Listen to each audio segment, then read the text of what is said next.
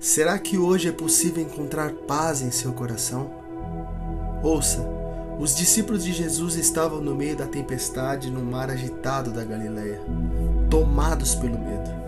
As ondas açoitavam implacavelmente o barco e o naufrágio parecia ser o desfecho inevitável dessa tragédia. Depois das três horas da madrugada, quando a esperança de salvamento já havia se dissipado, Jesus foi ao encontro deles e disse: Sou eu não tenham medo. Acredite, Jesus havia enxergado uma tempestade muito mais avassaladora, a que estava dentro deles. Muitas vezes o nosso problema não está em meio ao barulho, mas no silêncio de nosso interior que ainda não foi possível de se render.